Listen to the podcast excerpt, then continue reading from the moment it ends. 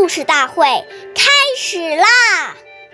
每晚十点，关注《中华少儿故事大会》，一起成为更好的讲述人。凡出言，信为先。诈与妄，奚可焉？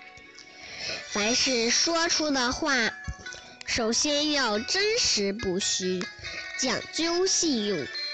说谎话、骗人、胡言乱语，都是不可以的。岁月易流逝，故事永流传。大家好，我是中华少儿故事大会讲述人段博鑫。今天我给大家讲的故事是《立木为信》第四十二集。商鞅是战国时期的改革家，他辅佐秦孝公进行了变法。变法之初，为了取信于民，他想出了一个好办法。那天，商鞅在国都的南门立起一根三丈高的木杆，并当众宣布。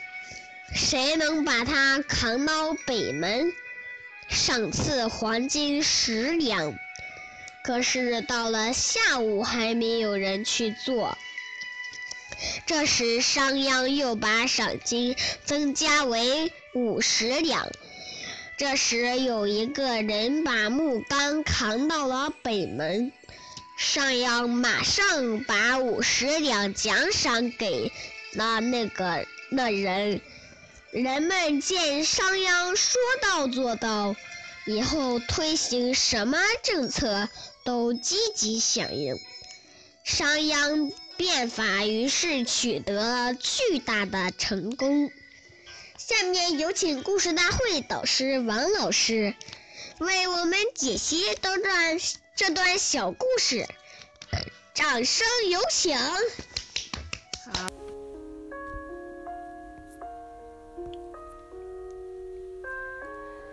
言语行为当中能守信，就已经奠定了一个人在今后社会上好的发展的基础。假如我们不守信，还要找一些借口来掩饰自己的失信，那你的名声就会越来越差。假如有特殊原因让你实在无法实现诺言，这时我们就要坦诚不公。当他真正了解你的情况，了解你的诚意后，他也会退一步。但是，如果你越来越掩饰，他就会越来越愤怒，到时候就很难收拾了。所以，与别人的信诺绝不可以拖延，越拖延越难解决。感谢您的收听，下期节目我们再会。我是刘老师，想参加故事大会的朋友，请关注我们的微信公众号“微库全拼八六六九幺二五九”。